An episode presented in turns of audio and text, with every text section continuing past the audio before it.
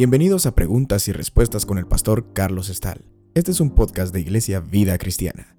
Puedes participar enviando tus preguntas al correo preguntasbiblicas@vidacristiana.org.gt. Con la siguiente pregunta se me ha pedido elaborar acerca de Sansón y su historia, su vida. La pregunta es esta. ¿Cuáles son los principios espirituales más elementales en la historia de Sansón? Bueno, es una pregunta muy amplia y uh, la respuesta tendría que ser igual de amplia si nos dedicáramos a leer toda la historia acá en este eh, segmento. Los animo a leer la historia de Sansón. Su historia aparece en el libro de los jueces a partir del capítulo 13, en donde le es anunciado a los padres de Sansón que este niño iba a ser un niño especial, Sansón es un misterio, probablemente eso generó la pregunta. Sansón es todo un personaje o fue todo un personaje. Tenía un carácter muy voluntarioso.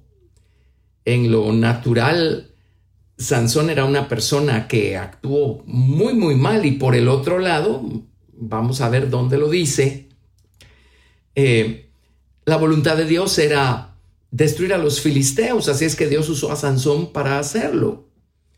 Pero estaba Sansón agradando a Dios con todo lo que hacía, con todas sus acciones, con todas sus elecciones. Comencemos con la historia en jueces capítulo 13 de cómo un ángel de Dios o el ángel de Dios se le apareció a los padres de, de Sansón. Y el mensaje fue este, verso 5, pues he aquí que concebirás y darás a luz un hijo y navaja no pasará sobre su cabeza, porque el niño será nazareo a Dios desde su nacimiento, y él comenzará a salvar a Israel de mano de los filisteos. De entrada se anunció que el niño iba a tener un llamamiento muy especial. El nazareato era un llamamiento especial que existía y se practicaba en la antigüedad habían ciertas eh, clases de personas que eran ungidas con aceite. Este aceite era muy importante, muy especial, era un aceite que no se podía usar para ungir o para derramarse sobre cualquier otra persona. Era un aceite que debía respetarse, era un aceite que representaba el nombre de Dios o la naturaleza de Dios. Cuando estudiamos la composición del aceite, vemos que a, la base, que era de aceite de oliva, se le agregaban cuatro ingredientes y eso por supuesto tiene conexión con el nombre de Dios, el nombre que llamamos el nombre tetragrama o tetragramatón de Dios, que se escribe con cuatro letras.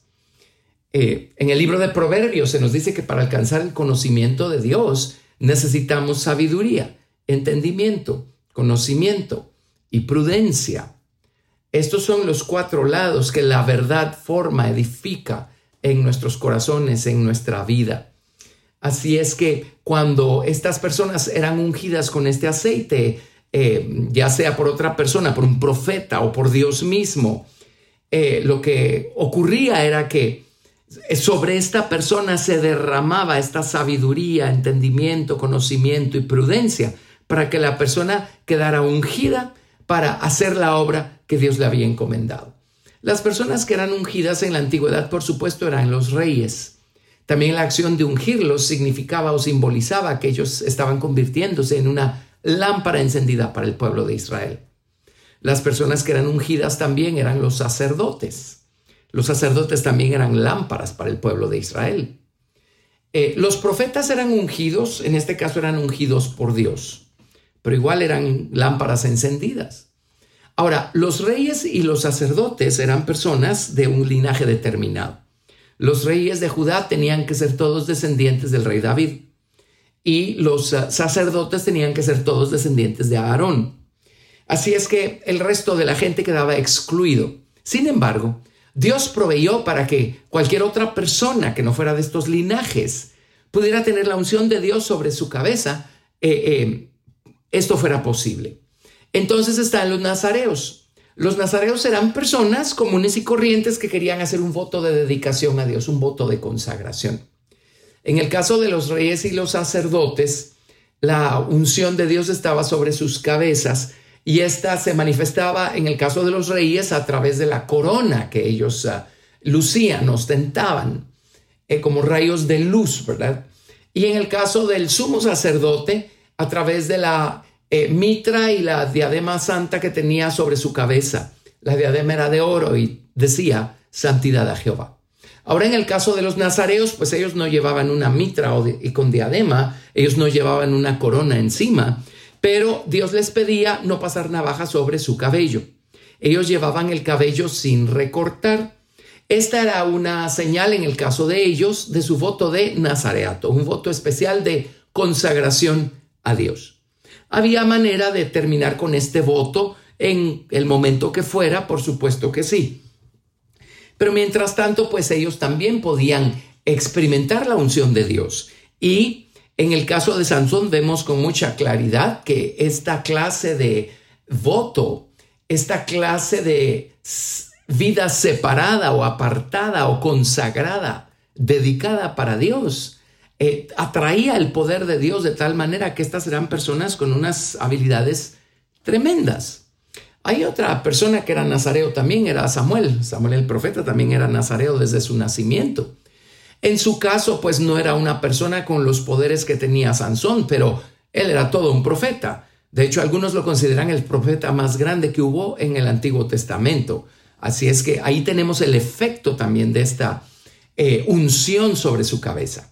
En el caso de Sansón, el poder que había sobre él, pues le permitía hacer unas cosas eh, eh, tremendas, sobrenaturales, eh, de manera física, ¿verdad? Así es que Sansón iba a ser nazareo desde su nacimiento. Ahora, en el caso de Sansón, Sansón no eligió consciente y voluntariamente hacer un voto de consagración y de dedicación a Dios. En el caso de Sansón fue Dios quien lo llamó a ser un nazareo. Ahora, si Sansón hubiera alineado su voluntad, si Sansón hubiera hecho firme su eh, elección. En el libro de Primera de Pedro, en Segunda de Pedro, perdón, capítulo 1 se nos dice que hagamos firme nuestra vocación y elección, o nuestro llamado y nuestra elección. Dios es quien nos llama. La Biblia dice, fiel es el que llama, el cual también hará. Dios es el que nos llama, así es que el llamamiento, pues eso ya es algo establecido, si vino de Dios, el llamamiento allí está. Pero nuestra elección, eso es algo que a nosotros nos corresponde afirmar. Eh, somos nosotros los que tenemos que alinear nuestra voluntad, nuestras elecciones a la elección que Dios está haciendo por nosotros. ¿Qué pasa si no lo hacemos? Bueno, el llamado de Dios va a ser uno, pero nuestras elecciones van a ser otras. A causa del llamado de Dios vamos a ver a Dios operando en nosotros y a través de nosotros de maneras pues muy preciosas. Pero si nunca alineamos nuestra elección, si nunca confirmamos ese llamado con nuestras elecciones personales, eh, resulta ser que tarde o temprano nuestra falta de devoción, de dedicación, de entrega a Dios, el no elegir agradar a Dios aunque tengamos un llamado, va a terminar atropellándonos. Eso es lo que le pasó a Sansón. Así es que una persona que tiene un llamado dado por Dios, pero que no lo confirma eh, con su propia voluntad, haciendo una elección consciente, una elección voluntaria y alineando su vida al llamado. Eh, pidiéndole a Dios que conforme su vida al llamado que tiene, pidiéndole a Dios que lo transforme, lo convierta, pidiéndole a Dios que haga lo que tenga que hacer con él para que su vida coincida, concuerda con el llamado que tiene. Eh, si la persona no lo hace, entonces esa persona estará sirviendo a Dios por don y por llamamiento, pero no lo va a estar sirviendo por elección, no lo va a estar sirviendo por madurez, no lo va a estar sirviendo por estatura espiritual. Así es que, como les digo, tarde o temprano, eh, eh, una cosa va a ser estorbo para la otra. Ese fue el caso aquí de Sansón. Así es que una nota de alerta acá, ya que estamos tocando este tema. Pero el Espíritu Santo cuando llega a nuestra vida con sus dones, los dones son algo gratuito El bautismo con el Espíritu Santo es una experiencia gratuita para nosotros. Jesús pagó por ella en la cruz del Calvario. Y los dones una vez llegan, llegan para quedarse. Hay muchas personas que tienen los dones del Espíritu Santo fluyendo a través de sus vidas. Pero ahora esas personas tienen que confirmar esos dones, haciendo una elección y dejándose trabajar con Dios y dejando que su naturaleza tarde o temprano concuerde o coincida con los dones que tienen. Nuevamente, si lo hacen, van a ser personas a quienes Dios va a poder usar de maneras muy poderosas. Si no lo hacen, eh, los dones podrían terminar llenándolos de orgullo, de arrogancia, o ellos podrían eh, llegar al punto de creer que ellos son los dueños y los señores de esos dones y que ellos pueden ministrarlos como quieran. Es lamentable, pero hay personas que capitalizan con los dones del Espíritu y ellos se hacen ricos valiéndose de algún don que Dios le dio. Así es que eh, esto ocurre pues cuando no coincide nuestro llamamiento con nuestra elección. En el caso de Sansón no coincidió el llamamiento con la elección. En el caso de Samuel, el profeta que mencionábamos anteriormente, Igualmente el llamamiento lo hizo Dios. Pero Samuel sí confirmó ese llamamiento con su elección. Así es que Samuel llegó a ser un hombre maduro. Samuel eh, fue una persona que caminó rectamente delante de Dios. Su vida reflejó el llamamiento que tenía. Pero volvamos a Sansón. Sansón toda la vida fue, por así decirlo, una persona con los dones del Espíritu Santo, pero sin el carácter moral de Cristo sin la naturaleza del Señor Jesucristo. Ahora, Dios le dio el llamado de Nazareo a Sansón para llevar a cabo su propósito de eh, reprender, castigar a los ah, filisteos que toda la vida se levantaron en contra de Dios y en contra de su pueblo. El plan de Dios iba a ser llevado a cabo de la manera que fuera, ya sea que Sansón colaborara o no colaborara. Dios eligió a Sansón para trabajar a través de Sansón. Sansón nunca creció, nunca maduró espiritualmente. En Sansón no vemos formado el carácter de Cristo. En Sansón no vemos eh, manifestada, eh, manifestado el carácter de una persona espiritualmente madura, de una persona sabia. Sansón siempre fue una persona que buscó hacer su propia voluntad. Él era voluntarioso. Lo primero que le dijo a sus padres cuando creció es que quería casarse con una mujer de la hija de los filisteos. Pues Sansón como judío que era, de acuerdo a la ley moral de Dios, tenía que buscar esposa de entre los de su propia tribu. Así es que allí vemos nosotros a, Sansón siendo siempre una persona voluntariosa. Yo estoy seguro que Sansón siempre supo que el plan de Dios era usarlo a él para eh, eh, castigar a los filisteos. Así es que eh, al final de sus días, después de una serie de malas elecciones, Sansón se encontró esclavo de los filisteos y ciego. Pero, ah, y Sansón también perdió sus ah, cabellos, sus guedejas. Recordarán la historia de cómo Dalila lo atormentó a tal grado que Sansón tuvo que revelarle a ella y a los filisteos el secreto de su fuerza tan grande, tan sobrenatural. Cuando Dalila supo que la fuerza tenía que ver con el llamado o la unción que él tenía como nazareo de Dios, entonces los filisteos vinieron y le dijeron a Dalila, pues le cortas el cabello. Y Dalila le cortó el cabello a Sansón y Sansón efectivamente perdió la fuerza que tenía. Ahora, cuando ya lo habían esclavizado los filisteos y estaban haciendo burla de Sansón, pasó suficiente tiempo para que el cabello comenzara a crecer otra vez.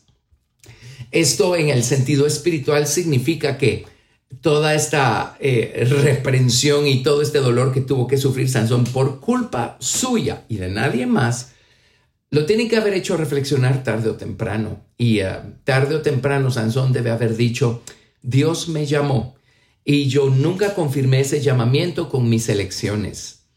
Al final de sus días, Sansón tiene que haber alineado finalmente su eh, llamamiento con sus elecciones. Y cuando le creció el cabello, nuevamente regresó el poder de Dios a Sansón, pero esta vez pues Sansón ya había pasado por mucho dolor y por mucha humillación. Y entonces eh, Sansón estaba en una casa donde los filisteos estaban haciendo fiesta. Pidió y había perdido la vista. Entre paréntesis, si nosotros nunca alineamos nuestra, nuestro llamamiento que vino de Dios con nuestra elección personal, vamos a perder nuestra visión espiritual. Eso es lo que le pasó a Sansón. Bueno, en fin, el hecho es que finalmente creció su cabello un poco, el poder volvió de tal manera que él se apoyó en dos columnas y tumbó la casa y mató a varios miles de filisteos que estaban allí en la casa. La historia de Sansón es un misterio porque en el libro a los Hebreos, en el capítulo 11, cuando se nos habla de los grandes héroes de la fe, sorpresivamente se incluye el nombre de Sansón. Aquí en Hebreos capítulo 11, el, autor de la epístola nos habla de la fe de Abraham, de la fe de Abel y la fe de Enoch, la fe de Noé, la fe de Abraham y de Sara, la fe de Isaac y de Jacob, la fe de José, de Moisés. Está mencionando a todos los grandes, la fe de Josué, la fe de Rahab, y luego en el verso 32, en Hebreos 11, 32 les leo. ¿Y qué más digo? Porque el tiempo me faltaría contando de Gedeón, de Barak, de Sansón. Aquí está la mención de Sansón, entre otros grandes como lo fue David, como lo fue Samuel, como lo fueron los profetas. Así es que eh, Dios hizo su voluntad a través de Sansón y yo creo, fue hasta en los últimos días de su vida que Sansón alineó su, eh, la elección, o más bien el llamamiento que Dios hizo, o su vocación, con la elección que él hizo con su voluntad de alinear su vida al llamamiento que Dios le había hecho. Así es que no importa si fue en los últimos minutos de su vida, esto le garantizó un espacio en el ah, listado de los grandes héroes de la fe que menciona Hebreos capítulo 11. Bueno, creo que la lección para nosotros es bastante clara. No esperemos a llegar hasta el final de nuestros días para alinear nuestra, nuestra vocación o el llamado que Dios nos hizo con nuestra elección personal. Eh, si Dios nos ha llamado, si Dios nos ha dado sus dones, eso no anula nuestra responsabilidad para elegir ser transformados y conformados a la imagen del Señor Jesucristo. Ya tenemos los dones, ahora necesitamos el carácter. De hecho, lo que nos va a llevar lejos no son los dones del Espíritu Santo, es el carácter de Cristo formado en nosotros. Los dones no eh, anulan la responsabilidad de buscar el carácter de Cristo y que éste se forme en nosotros. Tener los dones no nos exime de la responsabilidad de ir a Dios de vernos a nosotros mismos en el espejo de su palabra y de pedirle al Señor que nos cambie, que nos convierta, que nos transforme, que nos conforme a su imagen. El tener los dones del Espíritu no nos exonera de examinarnos a nosotros mismos y de ver nuestras actitudes. Todavía tenemos un viejo hombre, un viejo corazón, una mente carnal. Eh, todavía tendremos la necesidad, la, la responsabilidad de llevar eh, nuestro viejo hombre y su mal fruto a los pies de la cruz, pidiéndole a Jesús que nos perdone y que nos limpie con su sangre y que, que forme un poco más su carácter en nosotros. Así es que no nos equivoquemos, no nos confundamos. Los dones del Espíritu Santo no anulan en nada nuestra responsabilidad de crecer espiritualmente y moralmente en Cristo. Los dones del Espíritu Santo no nos eh, quitan o restan la responsabilidad de estudiar la palabra de Dios, de aprenderla, de abrazarla, de conocerla, de practicarla. Sansón pues queda como un caso clásico de alguien que nunca confirmó su llamamiento con sus elecciones personales. Eh, la voluntad de Dios era una, la voluntad de Sansón siempre fue otra. Sansón siempre hizo su propia voluntad en lo que a sus elecciones personales eh, respecta. Pero si alineamos nuestra voluntad y nuestra elección a nuestra vocación o a nuestro llamamiento que vino de parte de Dios, entonces súmenle el poder del Espíritu Santo a una vida madura con el carácter de Cristo y vamos a tener a una persona verdaderamente fuerte y poderosa en Dios que le va a dar toda la gloria al Señor Jesucristo. Gracias por escuchar Preguntas y Respuestas con el pastor Carlos Estal. Recuerda que puedes participar enviando tus preguntas al correo preguntasbiblicas@vidacristiana.rg.gt y quédate atento al siguiente episodio porque tu pregunta puede ser la siguiente a responder.